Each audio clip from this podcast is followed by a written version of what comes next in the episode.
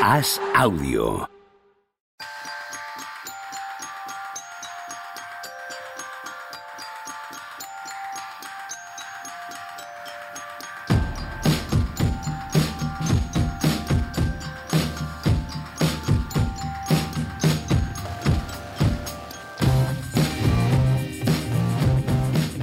Hola, ¿qué tal? Hoy estamos al lunes 14 de noviembre del año 2022. Bienvenidos a Mínimo Veterano, mi oasis de paz y remanso en el mundo del deporte. Hablar de NBA hoy, qué, qué placer y qué felicidad. Hola, Juan Marrubio, ¿cómo Hola, estás? Pepe, pero vamos a hablar mucho de NFL hoy, ¿no?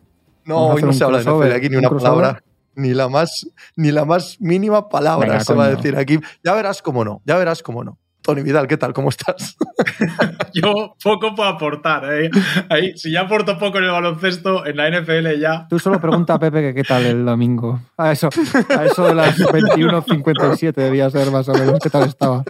Y tenemos el programa hecho, ¿no? Le pregunto a Pepe, ¿qué tal ayer la NFL? Y tenemos Además, el programa hecho. Estuve, estuve a puntito de la tragedia máxima, a puntito, porque bajé a la cadena SER, a, a- me invitaron a, a retransmitir parte del Tampa Bay Buccaneers Seattle Seahawks, que se jugaba en Múnich a las tres y media de la tarde en horario peninsular eh, español, y me dijeron, vaya que estás, quédate y haces la retransmisión en YouTube del Red Zone con la gente de 100 yardas de, de la cadena SER.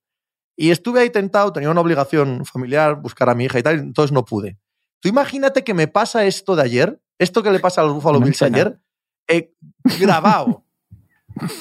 No puedo volver a trabajar. O sea, no sigo trabajando aquí. El, el grupo Prisa me, me despide ipso facto, evidentemente, evidentemente. Yo me despediría ipso facto. Saldría de allí diciendo, ala, no vuelvo. ¿No os ha pasado nunca una movida de esas en, en un directo? Yo, yo narré el año pasado una remontada de San An- el año pasado con lo que eran los Spurs y con lo que eran los Bulls. Una remontada de los Bulls, imagínate un partido de mierda de temporada regular a, a las 3 de la mañana. Los Spurs estaban perdiendo en el descanso de 20, 22 y aquellos sin ánimo. Y yo dije, venga, va, cerramos directo. Venga, va, pongo una encuesta. ¿Me dejáis que me vaya a dormir? Y la gente en el chat, no, no, no, no. Tú te quedas aquí hasta el final. Al final, Poetel hizo un partidazo, eh, se remontó el partido, yo llorando de la risa, los de los Bulls allí no querían hacer sangre mucho en la primera parte. Dije, pues vosotros en la primera parte no habéis querido, pero, Pero yo, yo en la segunda me voy a quedar a gusto. Pero es todo lo contrario, ¿no? Sí, esto es lo contrario, esto es lo contrario, pero vamos. Eh, Yo lo más he cerca- el- Di, di, Dale, perdón. dale, Pepe. no, no, no, al revés. No, que yo, yo he dicho que para Planeta NBA lo mejor que ha podido pasar es pillar, pillar fuera los años gloriosos de los Spurs. ¿no? Porque si creas contenido y encima tu equipo gana, te puedes volver más gilipollas todavía de... Pero cuando tu equipo es así, eh, pues como que la gente te hace un poquito, no sé, es de- me parece diferente, ¿no? Pero si tu equipo está ganando siempre y tú ahí, creando que es que somos muy buenos, es que mi equipo es la hostia, es que hemos ganado otro anillo, llevamos cinco, no sé qué, Uf, la gente pasa de ti y no te oye nadie. Es verdad, ¿eh? la gente que ha triunfado aquí es eh, Tony con Planeta NBA y drafteados, que son de los Knicks, claro. Bueno, pero es de los Pistons, tampoco te va mal. no me va mal, siendo de los Pistons tampoco, efectivamente. A mí los y, cer- y- y Lakers. No, pero, pero, pero a Juanma le va mal, claro. O sea, A mí me va a mal, siempre. eso Ayer es. cuando estábamos en plena Final NFL, miré un momento por curiosidad el, en, en ESPN en el móvil cómo iba el Thunder Knicks y veo los 73-79. Digo, bueno, pues nada, y de repente debajo halftime y me dio la risa. Digo, muy, muy bien, cualquier, A mí me lo contó cualquier mi hijo. resultado de Subía partido de liga de... con prórroga es el, es el descanso de, de estos campeones ahí en el país. A, mí me lo cuenta mi hijo porque yo, eh, claro, subí, en estuve con la NFL toda la tarde, desde las tres y media, y subí eh, después de la SER a casa y le pregunto a eso de la mitad, al descanso del primer turno, estábamos viendo también la carrera de Fórmula 1, y digo, ostras, había partido de NBA. Dice, sí, había a las seis. Y, y digo, ¿quién jugaba? Dice, los Thunder. Y yo, bueno, entonces, eh, dice, han metido 150 puntos. Digo, ¿qué dices? ¿Qué, ¿Qué ha pasado aquí? ¿Cómo ha sido esto? Nosotros lo dimos y el primer cuarto le meten 48 puntos los Knicks a los Thunder. los Knicks a los Thunder. Y en el segundo cuarto eh, cambia la defensa de Agnolte y dice, bueno, señores, no nos pueden meter Cambiar la 40 defensa, te refieres a que, a que existe. O sea, empieza No, a claro. existir, ¿no? No, pero, pero estaban así todos muy laxos y dice, porque es una barbaridad la de puntos que les meten de debajo de la canasta. Y Dagnol dice, me da igual, que nos cosan a triples, pero que no metan una canasta dentro de la zona. Y cierran, se cierran los cinco dentro de la zona y, y se acabó. y se acabó. Y ya Qué gran partido para, para la comunidad, muy amplia comunidad española de en la NBA no se defiende. Qué gran partido Sí. para, para Sí, ponérselo. para poner Sí, sí, sí, de- Es que esto no se lo toman en serio y no sé qué, es un buen partido. Uno que mete un equipo Sí, un 140 domingo a las puntos y pierde tarde. de 20, sí. Volviendo al Pobre- tema, al tema anterior, mía, el de. Thibodeau, ¿eh? Me dijo, eh, estaba Faucha, nuestro compañero baloncesto, viéndolo, eh, currando, y me dijo que, que Thibodeau tenía un aspecto absolutamente lamentable, de, hombre dejado de la vida. Yo ya te he contado muchas veces, eh, esta frase me la dijo un viejo alcalde de Cangas de Narcea, eh, socialista, así que el que quiera buscar sabrá quién, eh, me dijo, todo varón de más de 40 años que esté soltero, mm, desconfía de él. Desconfía de él. Y se refería a soltero como Tibodó. No a alguien Sí, sí, eh, mujeriego, no sí. a alguien que tenía un divorcio a sus espaldas, no. Alguien que no se le conoce relación. Desconfía de él. Entonces, esto que dices del aspecto desmejorado, este del friki absoluto que dedica 18 horas al día al baloncesto, eso ni es sano, ni acaba siendo bueno para nada en la vida, ¿vale? Va a subir un día al, al campanario con una escopeta o algo. Mucho cuidado con este tipo de personalidades, ¿vale? Sí, pero todo para que te metan 150 puntos. Claro, los tío. Los Thunder, ¿sabes? Sí que Eh, además se acuerda de luego el Den, ya sí, o sea, no se acuerda de, yo qué sé, de- Los, los Knicks están en, esa- en ese momento que como no empiece la cosa a mejorar y no tiene pinta de, de que esto pueda mejorar, lo mejor que pueden hacer es, oye, mira, mm, Thibodeau ha durado hasta aquí, ya hemos tocado techo con Thibodeau y ahora mismo estamos para abajo y hay que coger un entrenador que se coja la temporada, entre comillas, de test para ver qué les vale y qué no les vale y el año que viene empezar a hacer movimientos más agresivos. Es que la cagada ha sido este verano. Es que si, si has tocado techo con Thibodeau hace dos temporadas, con factor cancha y todas estas movidas,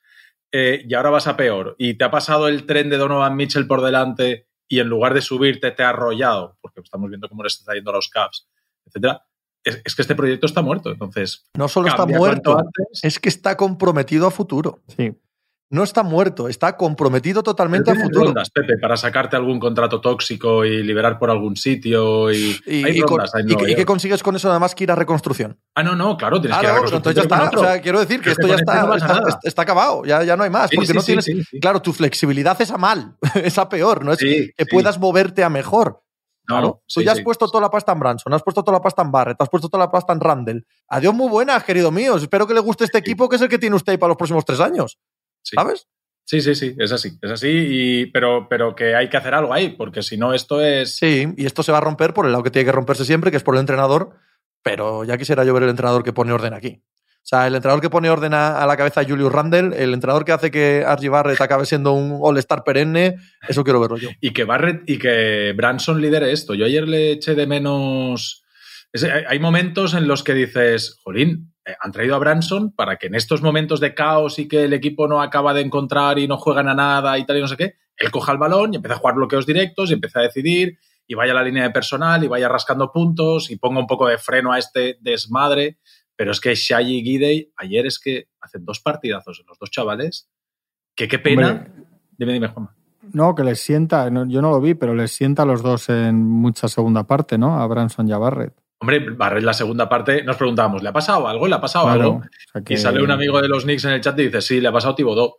No, pues yo, yo pensé que se había, sí, sí, yo pensé que se había lesionado No, porque no. además estaba, eh, ya os digo, boxejoneando con mi hijo por todo lo que teníamos en la tele y dice, uy, Barrett ha jugado 14 minutos, 15 minutos. Digo, y me he mirado las faltas, no tiene faltas, y dice, se ha lesionado, se ha algún periodista de Nueva York que decía que les había zumbado a estos dos por el desastre defensivo, bueno, y ofensivo, porque Barrett 2 de 10 en tiros. No, Barret muy mal ayer. Llevaba unos partidos mejor, pero, pero ayer muy mal. Yo estoy muy decepcionado. A ver, debo ser la única persona del mundo, ¿no? Pero yo sí esperaba de Obi Toppin otro tipo de jugador. Otro tipo de jugador. Yo creo que ellos se enredan. A mí todo el, todo el rollo este que hay un poco folclórico en Nueva York siempre con sus jugadores y, y ahora con los Topping, Grimes, Quigley y que si McBride, que si no sé qué, yo creo que les hace mucho daño porque es que es una... no sé, es que no puedes estar dependiendo de... O sea, que Topping bien y que mejor que Randall porque al menos no es tan tóxico en pista y en las cuentas del equipo, pero... pff, Tú no puedes estar peleándote por si juega Grimes más que Quigley, que si Fournier no sé qué, y que si Toppin en vez de Randall, porque entonces ya te demuestra el, el tipo de equipo que está siendo. Bueno, pero es la realidad. Es ese equipo el que Pero está pasa siendo. en todas las franquicias, ¿eh? En todas las franquicias. No, pero los Knicks tienen un aparece punto- chavalín, ¿qué tal? Un Austin Reeves, un Sohan, un no sé quién, gente ahí de. un Luca Garza, un. gente así que cae bien por, por no sé por qué. Y la gente de la franquicia, o sea, los fans, la fan base y tal, se cree que es más de lo que realmente A es. esa este gente no hay que hacerle caso. A esa gente no hay que hacerle caso porque pierden el- la perspectiva. No lo estoy diciendo a malas, nos pasa a todos. Cuando Sí, conoces sí, sí. mucho de una cosa, quieres ver más de lo que verdaderamente hay. Y luego te aparece el primero que no los ha visto jugar jamás y los ponen, bueno, este es el bueno, este es el malo y este es el regular. Y lo ves, lo ves meridiano a, a primera vista. Pero no hay ahí. No sé, Tony Vidal, por eso este silencio incómodo, ha apagado el micrófono cuando yo pensé que iba a hablar. Muy bien. No, oh, jolín, me ha cogido el ataque de Que sí, que sí, no tienes culpa tú, la culpa ha sido mía por callarme esperando que hablases tú y tú muriéndote con el micrófono apagado. No hay nada que hacer con los Knicks. No hay nada que hacer ahí ni vagamente. O sea, es que hasta Washington está ganando ahora partidos y tal. O sea, Nueva Oye, York yo he no visto, a Washington, ningún- he visto a Washington este fin de semana. Están Pues, ordenadetes. sin Sí. Bill, ¿eh? Y eh, un día sin Bill y sin Porzingis, el otro día sin Bill. juegan alegre, juegan divertido, juegan rápido. Kisper, eh, Casper metiendo un montón de, de canastas. Sí, Kuzma, señor. Sí, sí, todo Dios, tirando Sí, desde sí. fuera y. El día de Utah, por ejemplo, el partido de Utah este fin de semana, Utah está jugando bien y tratando de remontar, porque se quedan 15 puntos abajo, 10, 15 puntos abajo, y el resto del partido es haciendo las cosas bien Utah, como lo están haciendo esta temporada, y a cada arreón, otro arreón de Washington. Y siendo incapaces de, recortarle, me gustó. Me gustó ver a Washington, me gustó Advilla, me gustó, no sé, todo. Cre- Creo que tiene más que ver con la irregularidad que estamos viviendo en estos primeros 10-15 partidos, porque es que hay una irregularidad tremenda. Es que está Washington quinto, pero es que te pones a mirar y dices, si es que los Pacers, que parecían que iban a ser un top 3 por abajo, están octavos. Sí, que, Y- que conste que lo que ganan los Wizards hoy es a Memphis sin Morán y sin Desmond Bain, ¿vale? Yo, yo- el partido que hablo bueno es el de Utah, mucho más que el de Sí. esta noche. Y los Knicks, con lo que hemos dicho, que qué mal y que no acaban de funcionar y tal, están novenos. Y, o sea, los Bulls están fuera de playoffs, los Nets siguen fuera de playoffs, Miami está décimo, cogido ahí con pinzas. O sea, me parece que es más el desajuste general que todavía no, no tengo yo claro todo lo que de verdad es, es sólido eh, de todo esto que estamos viendo. Hay algunas cosas obvias. eh, Milwaukee y Boston ya están empezando a, a abrir hueco y están claramente son los dos mejores equipos de la liga. Pero de todo lo demás, Sí. Jolín, empiezas a mirar los Warriors allá abajo, Sí, sí, sí. hundidos en la miseria, sin ganar un partido. Eh, hemos visto, pues eso, antes de empezar a grabar estábamos hablando Pepe y yo de- del partidazo que ha hecho Embiid. En, en, en 12 partidos hemos dicho que Embiid está que no puede jugar con una fastiditis plantar, que es que hay que sentarlo y que no juegue. Sí. Ayer hacer la mejor actuación de toda la temporada. He ahí, he ahí el gran punto de este fin de semana. He ahí. O sea, nos han contado o nos hemos creído, eh, porque tampoco es que haya salido nadie oficialmente a explicarlo, que Joel Embiid eh, había empezado tocado físicamente al principio de temporada. Lo que hemos visto es eso, un Joel Embiid, eh, si no desinteresado, al menos limitado, tanto desde el punto de vista de la intensidad como desde el punto de vista del posicionamiento, en ataque y en defensa. Y a James Harden eh, llevar el 100% del peso del equipo y con el Harden sistema, el mismo que hemos visto toda la vida. Y eso es lo que hemos visto. Se lesiona Harden y Embiid se cura de la, se cura de la fascitis plantar, Embiid encuentra su posicionamiento en defensa o Embiid está mandando un mensaje a la franquicia. Porque no, no, no puede ser casualidad. Es que el día antes del partido de ayer, que hace 59 puntos y 12 asistencias y 14 rebotes y 915 tapones, el día antes hace 40 puntos. Hombre, no es casualidad. No puede serlo. Hombre, igual es solo que ha cogido el tono físico otra vez ya. Qué, ca- qué casualidad. Sí, de un día para ser. otro y cuando se lesiona al En, otro. en todo caso, el- el- la sensación vuelve a ser que van a seguramente a perder otro año, que el, todo el prime de Embiid, se lo hemos dicho siempre, que no debería haber ninguna franquicia con el volumen, o, o casi ninguna, con el volumen de presión que tiene Filadelfia. Pues es que estás viendo un jugador que podría ser un, prácticamente una leyenda, más allá de sus problemas físicos. Y, y se te pasa el tiempo con él. Y partidos como el de esta noche te dejan un poco roto en eso. Es decir, bueno, pues no vais a cambiar de entrenador, no vais a cambiar de tal. Es un. Es, un, es mucha presión, es que tienes que aprovechar a este tío, es que no sabes cuándo esto se te va a ir, es un jugador absolutamente de- demoledor. Yo no sé si tiene que ver con eso. También leía esta mañana que Davis estaba, los mejores, mejores partidos de Davis son sin Lebron. Ahí hay mucha, muchas químicas que revisar, no sé. Sí, a ver, a ver, hay una realidad narrativas de todo también ahí. Hay, una realidad obvia, que es que si quitas al que más tiene el balón, claro. evidentemente el balón pasa más por el jugador más importante y, o sea, hay un punto, punto muy obvio numérico. Pero no es solo eso, es la actitud. O sea, la actitud de Embiid no tiene nada que ver. Cuando está el otro bota, bota, bota, bota, bota, saca una falta con 20 segundos de posesión, a la actitud de estos días. Eso es lo que no sabemos si, si es por porque realmente con el parón que ha tenido él por enfermedad y tal ha terminado de ponerse a punto físicamente o si es por lo que dices tú, mm, por ser suspicaces, pero eso cuando vuelva a Harden lo, sabremos. hombre, este sabemos que, que, tiene muy mal, tiene muy mal, muy mal conformar con lo que no le gusta. Si, si de repente se le ha cruzado algo a envidia, sabemos que lo vamos a saber por gestos, por, lenguaje corporal. y por, declaraciones. este no anda con... por, declaraciones y por si compra una página de Filadelfia Inquirer ahí un, un, lunes. Eso él no, tiene. Él no, es muy de jeroglíficos en vida, eso para lo bueno es así. Pero es verdad que, es curioso y que es mucha. y que realmente es eh, un jugador que, que, tendrías que, que. Es lo que decía un día aquí, que es que no ha jugado ni una final de conferencia Filadelfia con este tío. Parece que es que caes. que con un tío así caes en una final de conferencia, por lo menos casi por casi por inercia, rebotando de un lado a otro, ¿no? Y que decir lo de Harden, ¿sabéis un dato que miré? Porque, porque me está. Una de las cosas que más me angustian de este principio de temporada es que se me han convertido los Dallas Mavericks al 99% ya en, lo, peor de lo que, lo que menos me gustaba a mí de los Rockets de James Harden. Amén. ¿Sabéis cuántos tiros libres tiró James Harden de media en la peor temporada? Que recordáis que eso era un tema, que era un debate todos los días, todos los días. 11,8. Pues está 11,8 fue el máximo ¿eh? en una temporada Está chique este año en 11,6. Sí, sí. O sea, para mí la, transformación en... Sí Y de hecho es que me di cuenta el otro día porque vienen de las hostias sin parar en el back-to-back este lamentable que hace en Orlando Washington porque no sale bien, entre otras cosas, Doncic, no le da esos días, no tiene el día y, de repente llega el siguiente, que es el de a quién ganan con el triple este de 40 puntos a, a los Blazers, un partido difícil y ya se acaban todos los debates sobre el sistema y ya solo es que este tío desde el 87 cuando Faldever hace no sé qué, toda la tal, y esto lo hemos vivido, lo hemos vivido. El día que Harden hacía una semana de 50 puntos de media que las hacía, los récords, la historia, ¿Sí? ESPN, Stats Info, Stat News, no sé qué, qué locura. El día que te cansas o que le duele algo, que no tiene el día por tal, es que este sistema es insostenible. Y a mí es, a mí es la fórmula de baloncesto actual que más pereza me da. Y me pasaba con ese equipo y me pasa con los Mavericks. Y Westbrook con los Thunder fue lo mismo. a otro ritmo, con un ritmo diferente, pero eh, era todo engordar el triple doble y las estadísticas.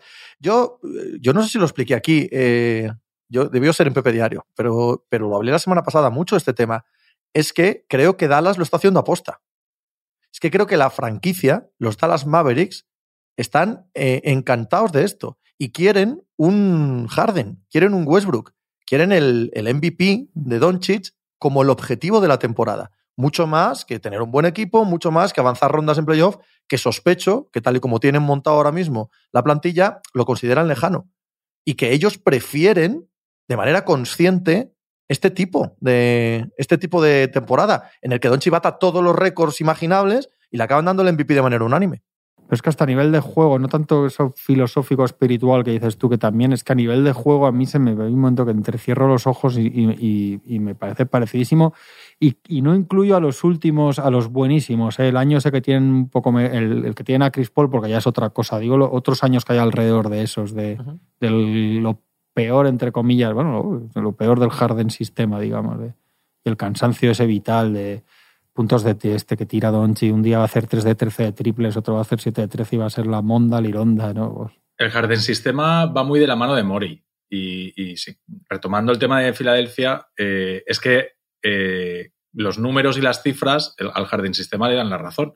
Es el baloncesto más coñazo que hay, el más aburrido, y has de ser muy cafetero para tragarte esos partidos y poder disfrutarlo. Pero pero con Harden, los Sixers, es que, es que en Filadelfia han cambiado muchas cosas. De aquellos 3, 4, 5 primeros partidos a, esto del final ha cambiado un montón. Evidentemente, lo más a la vista es que uno era que estaba Harden y que ahora no está. Pero eh, respecto a los números y la eficiencia, con Harden estaban con 1,21 o 1,22 puntos por posesión. Eh, un equipo élite de la liga es 1,15, 1,16. O sea, ese era el nivel al que estaban ofensivamente los Sixers con Harden. Y sin Harden han bajado a 1-11, 1-12. ¿Qué es lo que ha cambiado para que los Sixers de repente hayan mejorado? ¿Recordáis el programa aquel que os dije? Es, bueno, que hablamos, que, que defensivamente era insostenible el equipo, que el problema grande de los Sixers era que no defendían y que había que hacer un cambio en la rotación, que, que no podía salir, el quinteto no podía ser Maxi, Harden, Harris, PJ Tucker y Embiid, porque ese equipo no se sostenía a nivel defensivo. Y había que volver a meter a Zaibul. Zaibul juega, o sea, están sin Zaibul los cuatro primeros partidos y están 1-4. Hace un quinto partido, juegan un quinto partido en el que no juega nada, no es que no juegue dos minutos, es que no juega nada, y desde ahí, seis victorias, tres derrotas. Desde que llega, desde que vuelve Zaibul, o sea, desde que meten a Zaibul en la rotación a jugar 15, 20, 25 minutos, son la segunda mejor defensa. Y desde que está Zaibul y se va Harden, son la mejor defensa de la liga. Sí, es claro, han cambiado muchas no cosas decir, ahí. Pero entonces no puedes decir que los números les dan la razón. De Embiid y la... Claro. Bien, claro, es que han pasado muchas cosas. Claro, pero los números no les dan la razón. Con esa eficiencia eh, pierden partidos. Bueno, los últimos seis Eh, están en un 60, los últimos nueve están en un 66%. Porque no tienen la eficiencia en ataque de Harden, como estabas diciendo antes. Están jugando para Embiid, está claro, es que están Ahí sin voy. Harden. Entonces no es que les dé la razón el hecho de que el Harden sistema sea lo que tiene que ser. No, no es cierto. No es cierto. El Harden sistema tiene que ser eh, retocado y mucho más si tienes un figurón al lado como Embiid. Y evidentemente, como bien dices tú, Pero tienes que sentar a Harris o a Maxi. No puedes tener a los tres exteriores. Los tres exteriores no pueden ser Harden, Maxi yo y entiendo lo que quieres decir, pero también tiene que ser que Harden, cuando juega con Embiid, aparte de todo lo que sabemos en defensa, tiene que jugar con. Pero no si tiene que jugar- 1.21, no tiene que jugar- 1.22, no tiene es que los números... Pero coño, que pierden el partido igual, aunque tengan 1.22, porque tiene que tener él 40 minutos eh, con el 1.22, él tiene que tirar los tiros libres, él acaba asfixiado, él, él hace que ah, acaben perdiendo el partido. Yo creo que se pierde Eh, atrás. si, no, si, si, implicas, si implicas a Embiid, no solo te cambia el numerito de la eficiencia, te cambia la defensa de los rivales, te cambia el quinteto que tienen que poner en pista, te cambia la velocidad que tengan eh, los rivales a la hora de controlar el contraataque y no. Hay mil cosas que cambian que no es solo la eficiencia ofensiva. Yo creo que el problema ahí es que no hemos visto el ataque más eficiente con la mejor defensa. Yo te digo Eso que no lo el, ataque más eficiente en sí mismo impide la mejor defensa. Yo creo que no. Seguro. Porque, porque eh, lo básico lo tenías. Que no, que Embiid, que es absolutamente básico para la defensa, cuando el ataque es eficiente en las manos de Harden y tira 900 tiros libres y él está con 20 segundos el balón, eh, Embiid es un- una sombra de sí mismo en defensa. Yo sigo- ¿O no lo recuerdas? ¿O, o- o no, o no lo hemos visto todos? Pepe, pero, pero, pero ha habido una evolución, ha habido partidos de descanso Evolución- de Embiid, evolución sobre todo- en el que se ha perdido uno de los Evolución partidos. sobre todo en la que Embiid, a nivel de actitud, está 100.000 veces más implicado. Y si Embiid no toca balón en ataque, si no toca balón en ataque Embiid, igual me equivoco. Si no toca balón en ataque Embiid, doy por hecho que su nivel defensivo es el que vimos a principio de año, no el de ahora. Yo a, a Embiid le veo físicamente bastante más delgado que los cinco primeros partidos. Bastante. O sea, hoy tú ves a Embiid hoy y ves la, la imagen de Embiid de, de la primera semana y se nota que físicamente él está diferente. Está diferente. Yo entiendo lo que dices, ¿eh? que hay una falta de implicación, que Embiid delante, que es algo que lo, que le pasa a Anthony Edwards ahora mismo, que hablamos del, otro programa. Y es que, oye, no me das balones en, en ataque que defienda a tu madre. O sea, yo no voy a defender. En eso estoy de acuerdo, pero que al final Morey, sabemos que los equipos de Morey van al numerito.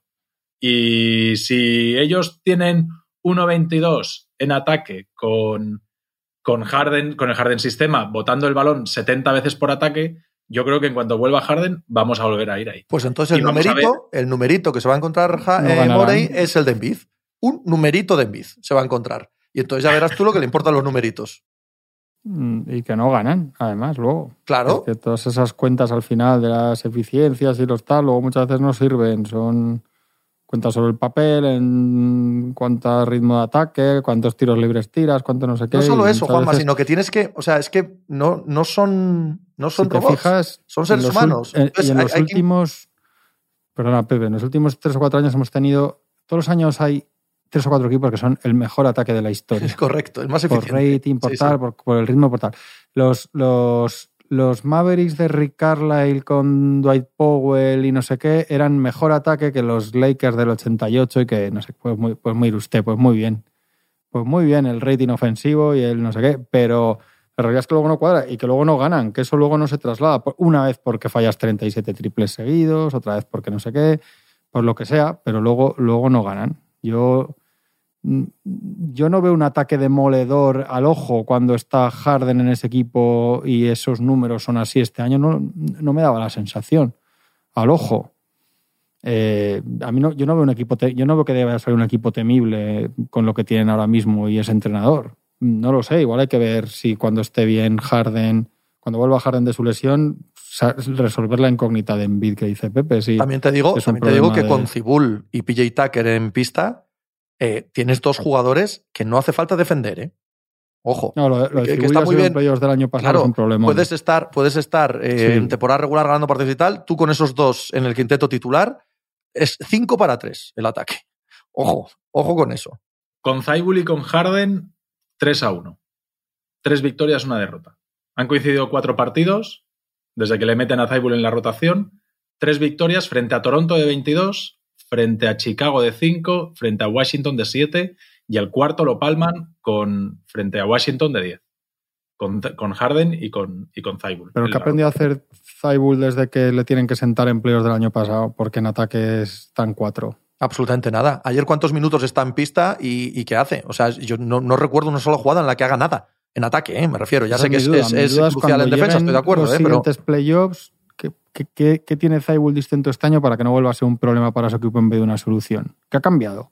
¿Qué va a cambiar? ¿Va a tirar? ¿Va a meter tiros? No, no, no. olvídate. En ataque, olvídate el tío que más tira con una eficiencia desastrosa, defendido por Zaibul. Seis rebotes, cinco robos. Uno de dos en tiros ayer. sí, pero cuando, cuando pasen todas las noches con Washington, con tal y no sé qué, y nos hagamos cuentas y analicemos y el pick and roll de aquella, y llegue y haya que jugar siete partidos con Boston Celtics, con Milwaukee Bucks, con Miami Heat, con lo que, con lo que necesita Filadelfia, lo que es ese proyecto, venimos de hace cuatro meses hemos visto a Zaibul siendo un problema, un jugador al que hay que sentar en playoffs, porque por mucho que defienda, por mucho que fuera Michael Cooper mezclado con Ron Artest, con no sé qué, no puedes tener un tío en ataque que no sabe jugar al baloncesto. No sabe. Y al final, yo he aprendido que todas las cuentas, todos los analistas, todas las matemáticas, todo lo que veo en Twitter, todo lo tal, se traducen. Que cuando ves un tuit dices, a mí, a mí me parece que este chico no sabe jugar al baloncesto en ataque. Llegan los playoffs y todas las matemáticas, todos los tweets, todos los rankings, todas las deficiencias, resulta que es Zaibul al banquillo porque no puede jugar al baloncesto. Vamos a poner aunque sea a Seg Milton, al que sea que intente meter la pelota en un aro. Entonces yo mi pregunta es, que seguro que es buenísimo la Zaibul con Harden, con no sé qué, el rating es 17,8 en finales de terceros cuartos de martes, pero el jueves baja porque no sé qué. Pero cuando haya que jugar siete partidos contra Milwaukee Bucks y Milwaukee diga, vamos a defender tres a Embiid, porque ahí está Zaibul, que cuando le den la bola se le va a botar en el pie el hombre y se va a poner nervioso, ¿Qué es lo que va a cambiar este año en Filadelfia para que eso sea distinto? Eso es lo que yo quiero saber para que entonces digo, vale, me quiero lo de Zaibul, pero como hace cuatro meses le han sentado en playoffs y me parece el mismo Zaibul, no le he visto meter dos triples liberados un día, me cuesta creerme a Zaibul. Y creo que, esas no, ha ganado nunca. las, cuentas de, Mori no han ganado ningún anillo. Es verdad que se ha topado con, los, con el mejor equipo de la historia, que un año eran claramente el campeón, pero todo lo que quieras. No han ganado ningún anillo. Las matemáticas de Mori todavía no han ganado. Y la eficiencia de 1,27 todavía. Cuando ha ido ahí Kevin Durant y Stephen Curry sin la eficiencia de 1,27 les han ganado el día que les tenían que ganar. Entonces yo no sé qué, por qué este año las matemáticas de Mori más Table más un entrenador que, es ahora mismo es un paquete y es el que tienen, más no sé qué, va a ser distinto este año. Y es que no, me creo en una noche con Washington de, octubre para no sé qué. Eso me pasa a mí. Me pasa a mí, ¿eh? que si no meten a Zaibul no hay siete partidos contra Milwaukee y contra Boston, que estos empezaron 1-4 y queríamos echar a la calle a Doc Rivers. Eso es lo que digo. Que es que este equipo no se puede plantear jugar playoffs con lo conforme empezó la temporada. Yo estoy de acuerdo. Eso es lo que digo. Yo estoy de acuerdo, solo que mi punto, mi punto no puede ser ese. O sea, no es ese, de hecho. Mi punto es que la única manera de que este equipo alcance su máximo es en un sistema en el que Harden y Embiid, que son los relevantes, todo lo demás es adyacente son los absolutamente relevantes, alcancen su tope máximo. Y el tope máximo de la pareja harden en bid no se alcanza con el Harden sistema. No se alcanza, aunque Harden sea muy eficiente. Entonces, para que Harden y Embiid alcancen el máximo, es probable que necesiten una mente baloncestística muy superior a la mía. Seguro, seguro, ¿vale? Pero tiene que estar mucho más implicado en Biz, en ataque. No hace falta que sea el de esta noche, de 60 puntos, 15 rebotes, 19 tapones y 700.000 rebotes. No, no, no, no. Tiene que ser un gran Embiid. Y Harden tiene que conseguir eso. Y luego, efectivamente, en defensa van a necesitar ayuda, claro. Pero con Embiid implicado y al nivel que estamos ahora, que tú también tienes razón, Tony, que está más fino físicamente, esa defensa es mucho mejor. Porque si ponemos al Embiid con fastitis plantar gordo y sobre todo aburrido, porque no hace más que ver al otro botar el balón todo el partido, ese tío no es un factor diferencial en defensa. Y si no es un factor diferencial en defensa, puede estar Zaibul defendiendo lo que le dé la gana, que ese equipo no va a ningún lado. Porque ahí el gran ancla y la gran eh, diferencia con el resto del planeta es NBA. Es muy obvio. O sea, el bueno, bueno, bueno es uno, no, no los demás. No, pero si yo no digo que no, yo lo que digo es que han cambiado muchas cosas. Sin duda, sin duda. pero la que más ha cambiado, la que más ha cambiado es Embiid. tiene ganas. Sí, pero la, que más ha cambiado es que Embiid mete 60. Tony, o sea, de todo lo que ha cambiado de verdad. Eh, pero esto es ¿eh? sostenible. Es más sostenible que Embiid eh, tenga números de MVP, bastante más que cualquier otra circunstancia que haga que los Sixers ganen partidos, digo, ¿eh? Mm, ha metido 59, yo creo que si mete 56 no ganan el partido. ¿eh? Bien, correcto. Pero tú entiéndeme, tú entiéndeme lo que te estoy tratando de decir. Sí, sí, yo sé lo que Cuando, llegue, cuando llegue el momento de la verdad, esto va a estar en que Harden y Embiid sean más que la suma de individualidades que hemos visto por turnos cuando, cuando han estado y que esta hay un temporada. Punto mental en el que tú has de tener a, los, a tus estrellas a gusto y motivados y con ganas. Claro, no. Si, si Embiid no tiene ganas de defender, pero es que yo creo que no es tan simple como estaba Harden y este, como no la rasca, no defendía. Yo creo que sí que había un problema ahí de puesta a punto físico. O sea, eh, eh, viendo a Embiid ahora y viéndole hace 15 días, pues, pues mi sensación es que es diferente. Y que ahora a lo que se ha jugado es al Embiid sistema. ¿eh? Ayer en ataque nadie hace nada más allá de Embiid. Nadie hace nada. Los porcentajes son desastrosos. No hay ningún tipo de creación de juego más que a ver cómo le hacemos llegar la pelota en bit en el, en el poste alto o en el poste bajo. Es que si tienes a Cibul y a PJ Tucker encantas lo que te pasa, tío.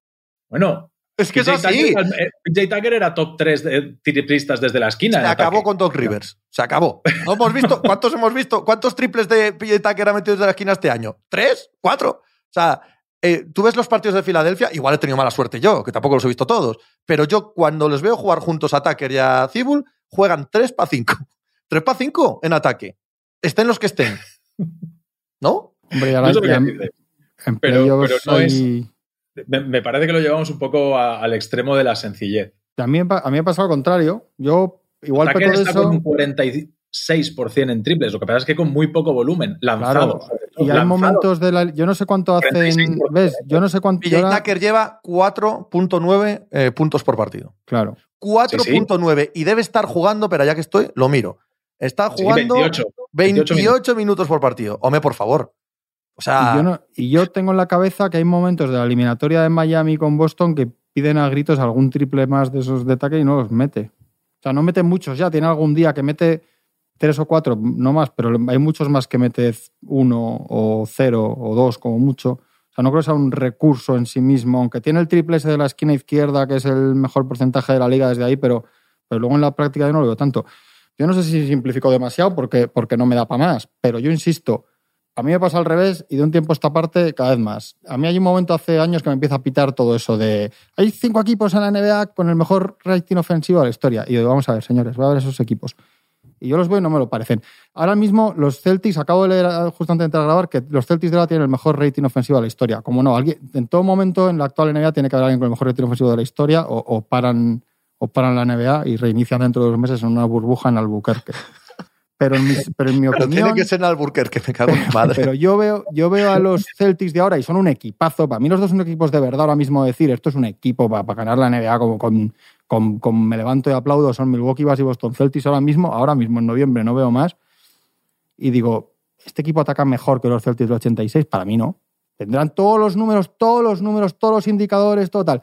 Me parece que hay, me parece que hay unas milongas de hacer números todo el rato, de analizar a los equipos día. para mí hay demasiado contenido. creo que hay demasiado contenido constantemente diario de gente haciendo demasiadas cuentas y se dan, para mí se dan muchas aberraciones de estas de no, no sé qué. Ah, ya os digo, para mí fue una señal, un, advenimiento lo de, los Mavericks aquellos de Carral, que no tengo nada contra ellos, con todo el, que te, el mérito que tengan que decir. Vamos a ver.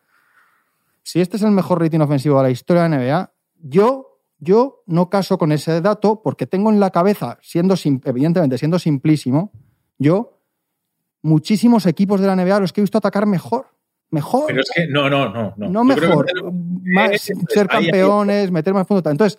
hay, hay, que dar, hay que diferenciar mejor, o sea, más bonito, que dé más gusto verlos, con la eficiencia. La eficiencia son los números y a mí Sí, tampoco me pero, gusta. pero, la eficiencia- pero- la eficiencia- pero, la eficiencia, pero, queda, pero queda anillos, pero queda, queda más Claro. anillos. La, la eficiencia de lo tal, o lo es. que ves al ojo y dices, uy, qué buenos son estos. Bueno, cuando, cuando tú miras los que ganan, los números suelen ser no el mejor, pero suelen estar en top 3 en casi claro, todo. Hombre, claro, Tony, claro, evidentemente, claro, estaría guapo. Tony. Pero Tony, Claro. pero tienes razón Juanma al 100%, el mismo año que estos tíos de Dallas Mavericks eran el mejor ataque de la historia, es que dos años atrás habíamos visto a los Warriors del 73-9 y decías, es que no es, es que no es ni la misma galaxia. Es que ahora hay cinco no es ni equipos. la misma en galaxia, to- entonces, ¿qué es más me da que sea más eficiente equipos. si, ¿sabes? El que va a ganar, ¿sabes cuál es? El bueno.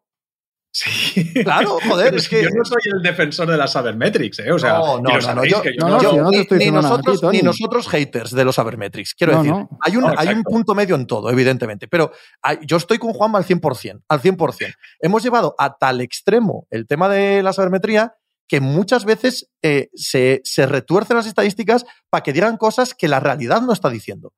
Pero si eso lo hemos hablado, Pepe, que Toda estadísticas hay para defender a todo. Correcto, O sea, estadísticas hay para defender Totalmente. absolutamente todo. O sea, ahora podríamos venir aquí y decir que Killian Hayes y que Sohan son la hostia en vinagre. Y encontraríamos estadísticas que en el por 36 con esta unidad y este quinteto. Y no, pues, pues es que yo eso no. Lo que, todo esto viene porque en Filadelfia hay números y sabemos que si es Morey es el, el- el timón del barco, son los números. No estoy diciendo que esté de acuerdo o que no. La cuestión es que los últimos nueve partidos están 6-3. Eso es así. Han metido a Zaibel en la, en la rotación y, y ha cambiado la dinámica Pero del no equipo. tienen la eficiencia que tenían con Harden.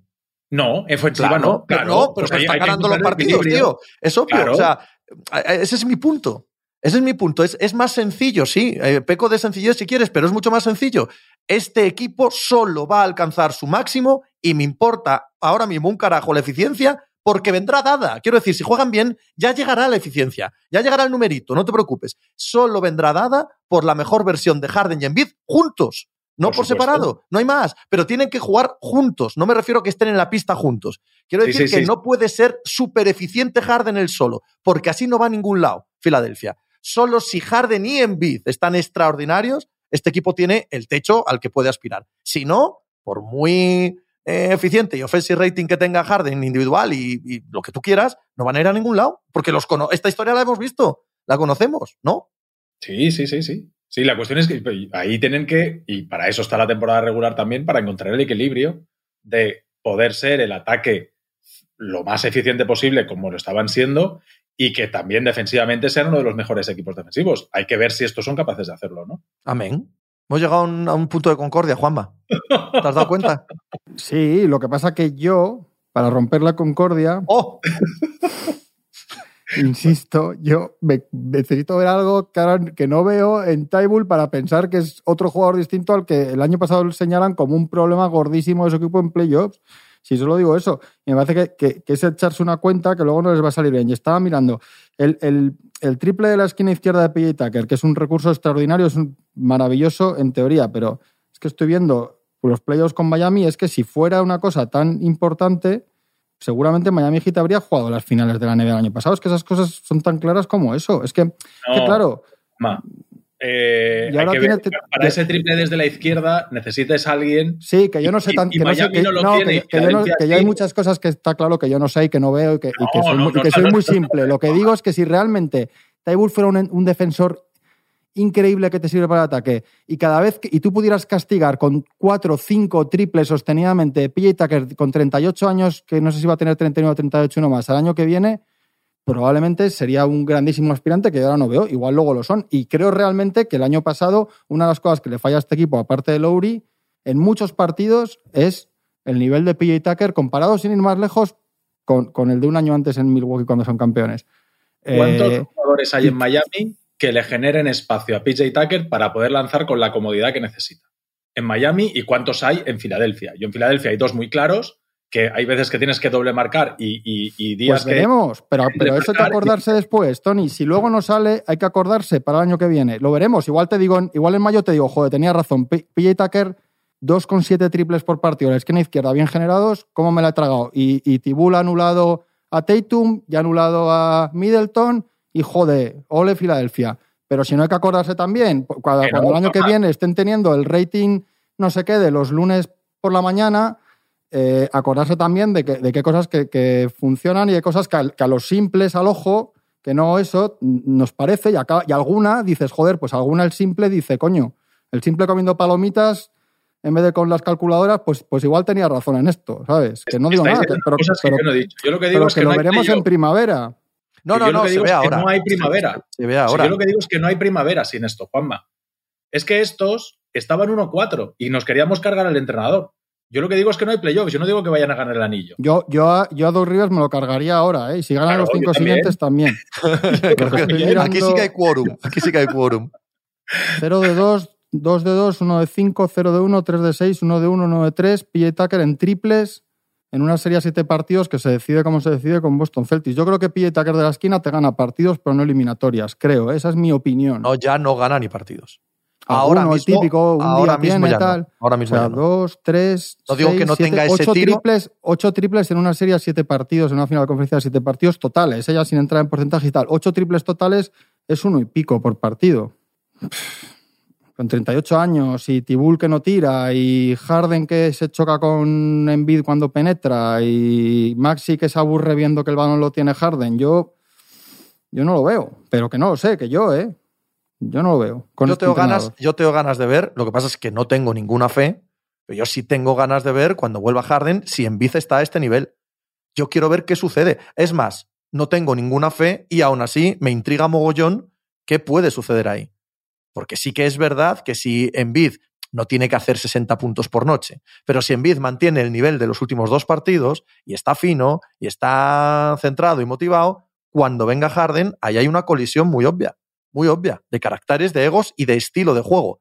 Y a ver qué surge de ahí. Y yo ahí sí tengo intriga, porque tampoco me quita nadie de la cabeza que si estos dos fuesen capaces de jugar juntos, que no lo han demostrado todavía, pero si fuesen capaces de jugar juntos, esa pareja tumba todos estos debates que estamos teniendo, todos los manda a la lona. Dan igual Tucker, Cibul y la madre que me parió todos. ¿Es así? Yo no sé lo que va a pasar. Son dos candidatos a MVP. O sea, uno lo ha sido y el otro es un candidato a MVP, claro. Mirando lo que ha pasado, mi sensación es que Harden sí que estaba muy preocupado y con mucha intención de involucrar a Embiid mucho en las jugadas. Y le ves haciendo bloqueos directos con él y cómo le espera, le espera y le hace así con la cabeza, moviéndolo hacia adelante, de acércate, genérame la línea de pase que te la quiero dar.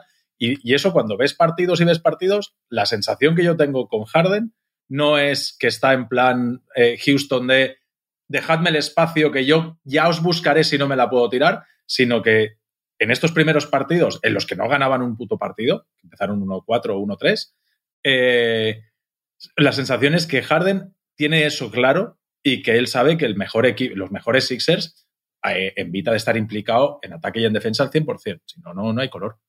No hay Es duda. que les dábamos a principio de temporada como un equipo para ser poderosísimo en, en temporada regular y a ver si este año aspirante al anillo. Si es que es así. Sí, sí, sí, No, sí. no, sin claro. duda, sin duda. El inicio de temporada es, eh, es horrendo. Es verdad que ahora ya están al 50%. Estas dos victorias de este fin de semana, no desde el punto de vista grupal, pero desde luego sí desde el punto de vista individual y de creer en Envid, han sido relevantes. Y por cierto, no juegan en toda la semana, que eh, me preocupado en mirarlo por la mañana.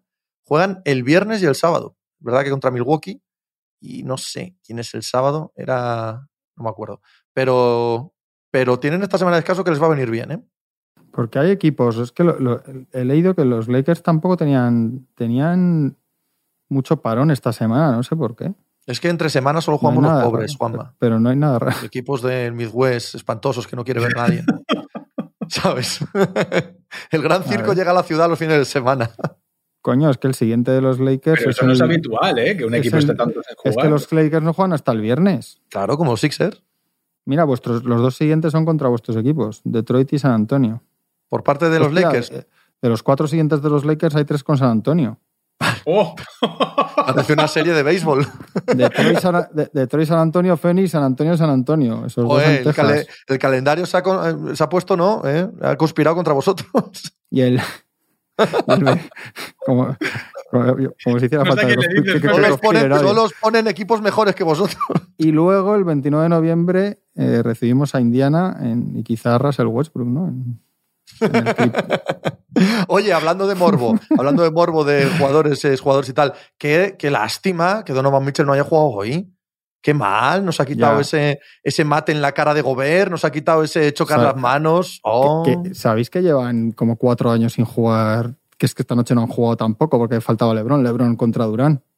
Sí, sí, sí, sí, Hay lo he una leído. maldición sí, sí. ahí tremenda. O sea, siempre o está uno lesionado o está el otro tal. Joder, Pepe, Detroit Lakers el viernes, qué mal, ¿eh? Nada, yo salgo. Yo salgo. Yo he quedado ya. Si quieres, vente. si quieres, mal, no, vente. si yo, yo, eso si no yo lo veo. si yo no, no, no, yo tampoco, si yo verlo tampoco, pero digo que mal que, que solo que exista. No, no que- yo, yo he encontrado la excusa perfecta. Yo los había visto todos. Y cuando se ha lesionado Keith, he dicho, ¡ah! me lavo las manos. Mientras Keith Cunningham no juegue, yo no los veo. Va, me siento súper bien, tío. Conmigo mismo. Además, tengo que leer, eh, dado que no los estoy viendo, tengo que leer esas frases tan maravillosas que enlaza perfectamente con tu discurso de antes y con el de Tony. De que Killian Hayes está partiéndola. ¿Dónde están los que no creían en Killian Hayes? He, he- he llegado a leer, tío. De la gente se mete con él y tal, pero no es que no. ¡Oh, qué maravilla! Y me lo estoy perdiendo. Me estoy perdiendo el renacer de Killian Hayes. Dios mío, qué paquete. El jueves, Es que es cuatro terrible. partidos. Es que estoy mirando el calendario. El jueves, cuatro partidos, pero a las dos a las cuatro de la mañana y otro a las cuatro y media. No hay partidos hasta las cuatro y media de la mañana, hasta las cuatro de la mañana. No hay nada, algo es que eso jueves? estaba pensando yo raro esta semana. Claro que no haya ninguna a la una, a las Es dos, yo- a las tres. Pero no es una semana, no es una semana especial de, No hay nada, ¿no? de Eso estaba NFL, ni de Mundial, Unidos, ¿no? ni de nada, ¿no? No es, no será. No es- el jueves de Acción de Gracias. Es- No, Acción No, no, de no, Gracias no. es el siguiente. Dos semanas. No, no. Quedan dos semanas. Siguiente, sí, sí. Quedan dos semanas. Sí, el, el 20. Quizás, sí. quizás rascando un poco, eh, sea la semana gorda, eh, no lo sé, ¿eh? pero puede que sea la semana de torneos universitarios. O sea, el baloncesto universitario comenzó Sí. la semana pasada, la temporada Vale, regular. vale. Antes de comenzar eh, los partidos de conferencia, hay siempre como unos días en los que hay una especie de torneos eh, por invitación, privados, etcétera, que emparenta a las grandes universidades que ya no volverán a jugar entre sí hasta el March Madness. Pero es, es un poco cogido, por lo Ya, menos esto, ¿eh? es un poco cogido con pinzas. Sí, yo lo Eso es lo único que se me ocurre. Mm, Hay noches de pocos partidos, pero normalmente los Sí. escalonan, ¿no? Hay Sí. uno a la una y Sí, media, sí, el otro sí. a las tres y el otro a las cuatro y media o cosas Sí. así. Pero Pero, es que lo sé porque leí a alguien esta mañana que decía, pues ahora los Lakers no juegan hasta no sé cuándo y es el momento perfecto para hacer el traspaso. Yo me descojono con esta El momento perfecto para hacer el traspaso Sí. es todos. Sí, sí, era, era ayer. El momento perfecto era ayer. Querido, pero bueno. Y así tienen cinco días y tal, estas cosas que hace la gente. Cinco días para entrenar con Turner y Hill y no sé qué. Y, y dije, joder, ¿y por qué no juegan hasta el viernes? Que no me parece bien, ¿eh? A mí me parece muy bien. pero me ha extrañado era cuando habéis dicho esto de, de estos otros también. Digo, bueno, no sé. Pues nada. No tenemos ni idea, pero tampoco vamos a hacer un programa mm, divagando sobre algo que no sabemos, ¿no? No, no, no. Bueno, poder podemos, pero hablamos el otro día de los Warriors y estos siguen. Que R está haciendo experimentos y no da con la tecla, ¿eh? Ah, es que es un paquete de entrenador. Es que no hay con qué. Hay que, hay que cambiar de entrenador ahí porque es, es lo que les hunde, tío. Yo creo que no hay con qué. que- Es que no ¿Qué sé dice- por dónde salir, ¿Qué Pepe, dice? y no con los. Si sales por ahí, Pepe, y si sales por los números, voy a ir yo. O sea, que estás, estás atrapado, querido. Es curioso que tú ves la, la- la última semana de Clay, no llega al 30% en tiros de campo ni en triples. ¿Ves? Esa la vemos los tontos también. Yo veo jugar a los Warriors y digo, Clay no está bien. No está. Clay no está ¿Ves bien. Es la sensación que me da. Sí, sí. Y treinta y tantos por cien en tiros de campo, cinco asistencias, pero casi cua- tres, tres pérdidas y media. O sea, ves a Jordan Poole y tampoco. Y todo el mundo está diciendo, Wiseman, Wiseman, el malo es Wiseman. Y dices, joder, pero si es que los buenos no están como tienen que estar. Más que, el, más que el malo, a ver, no, yo, yo esa parte la entiendo en el debate. Eh, que está muy mal Clay y que está mal Poole, es verdad, y, y eso es tan obvio, ¿no? Que no hace falta subrayarlo más. Pero que esperaban que fuese la evolución de los chicos jóvenes y eso parece que no va a llegar, y eso es un problema estructural de la franquicia, sí que creo que merece el debate. Merece más el Sí. debate que, que si Clay Thompson está mal, Sí, pues sí, pues Clay Yo Thompson está mal. eso. No, no puedes Pero decir más. si Thompson y, y Poole estuviesen bien, Wiseman estaría jugando mejor y no estaríamos. No creo. Yo creo que ¿No? no. No. Esa es la diferencia. no. Yo hice un artículo Pues- de Wiseman y separaba eso lo de los dos timelines, que por un lado está, el, digamos, lo que es el núcleo duro y yo creo que ahí hay que meter a Poole, que es el quinteto y... Le han y- dado 140 kilos, si no lo metas, se me cuenta. Claro, y, que, y, y un tío que ya, y un tío que ya tenía minutazos en, en finales de conferencia y finales y tal, te guste más o menos. Y luego el otro tema, y yo creo que un problema evidentemente es lo de Clay, sobre todo porque podemos sospechar, por desgracia, que lo normal igual es que que sea este Clay ya y no lo que tenemos en la cabeza por las lesiones y etcétera. Y ver qué pasa con Poole, si se pone de repente gracioso y empieza a meter más tiros y tal, que es para lo que le han pagado. Pero creo que hay otro problema aparte, que es lo, lo, de, lo del timeline de los jóvenes y, y los roles de los jugadores que han perdido. Y ahí es donde yo creo que, a mí Weisman, más que el pobre hombre el culpable, es un poco el, el chico del póster, digamos. ¿eh? Yo por eso creo, más que que ser que sea culpa de él, que no tiene ninguna culpa, es que es el que sale en el póster porque es el que es un número dos, el que tal, el que ellos han hecho, no sé, el que tiene, no sabes lo que quiero decir. Y también creo que es el que tiene más, ya os lo dije, más posibilidades de salir. Y es que ahora está fuera de la rotación totalmente. Sí. Y no sé Sí, qué solución se ha- es se que esté fuera a de la Moody, ¿eh? rotación. Se ha cargado a Moody del todo Sí, a. Moody también. Sí, y a Kuminga lo tuvo- pasado con las y finales y pasado. y a Kuminga está lo al borde del tuvo- precipicio. No, a Kuminga lo tuvo castigado a principio de Sí, temporada y lo metió un poco a la fuerza cuando tuvo que sacar a. cuando fue quitando a Weisman. Eh, es que yo creo que. Yo ya, sé- ya os lo dije, que creo que lo va a traspasar a Weisman, que lo van a traspasar. Que Pues, necesitan un 3-4 o algo ahí para el banquillo, un par de. algún tío más para. Por lo menos para intentar juntar 8 para Es que playoffs un poco. Este, este equipo está muy mal, tío. O sea, que Stephen Curry está haciendo la temporada increíble una vez más que está haciendo. Increíble. Que está en tres partidos por debajo del 50%. Que los veteranos del núcleo duro, algunos de ellos no estén jugando a su nivel. Que los jóvenes no estén sacando la patita. Que hayas perdido la profundidad de banquillo del año pasado. Es que son demasiados problemas a resolver, Sí, ¿sabes? No es sí. uno, son tantos que, que es muy complicado ver la solución, Sí. ¿eh? Sí, bueno, sí. tienen 70 partidos por delante, pero Claro. Claro, ¿no? Y bueno, y todo el Pero- pedigrí y el entrenador, más allá de las bromas, sí, lo digo en serio. Tiene el entrenador, tiene los jugadores. Es, es obvio que con, con ningún equipo vas a ponerte muy nervioso como con los Warriors. O sea, con los Warriors no te pones nervioso en absoluto. ¿no? No, pero la fórmula de para ponte en unas finales que ya es ponerte mucho, pero parte del- de cómo ganó el año pasado, aparte de la magnificencia de Curry es que todo lo demás está por encima de todo lo demás del otro equipo y que tienen una rotación de 8 muy, muy firme. Yo creo que es que eso no tiene, es que ahora pruebe lo que pruebe no te da para nada. Ellos regalan, regalan entre comillas, sé que es perfectamente comprensible lo que supone, lo que significa a nivel personal y dentro, pero regalan un puesto en pista para que es el de Iguodala también, que ahora mismo es una especie de entrenador o de vínculo entre, entre Kerr y, y el núcleo duro que le estaba, pero en realidad es otro jugador que evidentemente ya no, no cuenta como jugador. ¿no? Entonces vas quitando, quitando, quitando y te queda el quinteto, que es buenísimo, aunque esté Clay así, realmente yo creo que si jugara el quinteto 48 minutos ganarían, y sin cansarse, ¿no? como en un videojuego, ganarían casi todos los partidos. Pero en cuanto mueven ahí eso, entre lo de los jóvenes, que Pool está más no que sí y, y tal, es que falta, no sé, no, y no creo que sea una cuestión de un buyout ahí, salvo que afinen mucho y algo muy raro. Es que va a estar a mí me curioso, va a estar Sí, curioso ver qué hacen, ¿eh? El año de Curry es para intentar algo, claro. Es que decíamos lo de Embiid, esto no tiene esa presión en ese sentido porque acaban de ganar y porque han ganado cuatro anillos, pero, pero el año de Curry es para intentarlo porque está para que te lleve el solo con un, o sea, con lo que le pongas al lado. Pero hay que ponérselo. Juegan con Spurs y Suns esta semana. Esto sí. Esto sí juegan entre semana. No tienen que esperar al fin de Con semana. Spurs, ¿dónde? Mm, espera que te lo miro. Porque es que fuera hasta casa. 7. En Bueno, casa. pues ahí, ahí os van a ganar. Y luego juegan en Phoenix la noche del eh, miércoles al jueves. Hostia, Cero- 0-7, eh, es verdad, ¿eh? 0-7 fuera, ¿eh? es terrorífico ese equipo, con lo que sabemos de ese equipo es terrorífico. Y en 4 creo, si no he leído mal a Slater, al periodista de Athletic de la Bahía, eh, creo que en 4 de los 7 han estado por delante en el último cuarto. Uh, esa es dura. Sí. es muy dura. Es muy extraña tienes, además. O sea, estás el último cuarto cuando tienes al, al, al super, al super comodín de, al closer. el comodín de tal. Al claro. closer por excelencia de la historia de, Sí, de sí, este o sea, juego. es, un, es un tema, sí, es porque es, hay un tema ahí, o sea, es verdad que, que pasa algo con esto. Pues Bueno. Antonio está yendo al sitio ya. Nada, nada, dale, dale. Pepe. Sabermétricos, nos quería despedir. Eh, Tony Vidal, Juan Marrubio, nos vemos el jueves. Un abrazo. Un abrazo.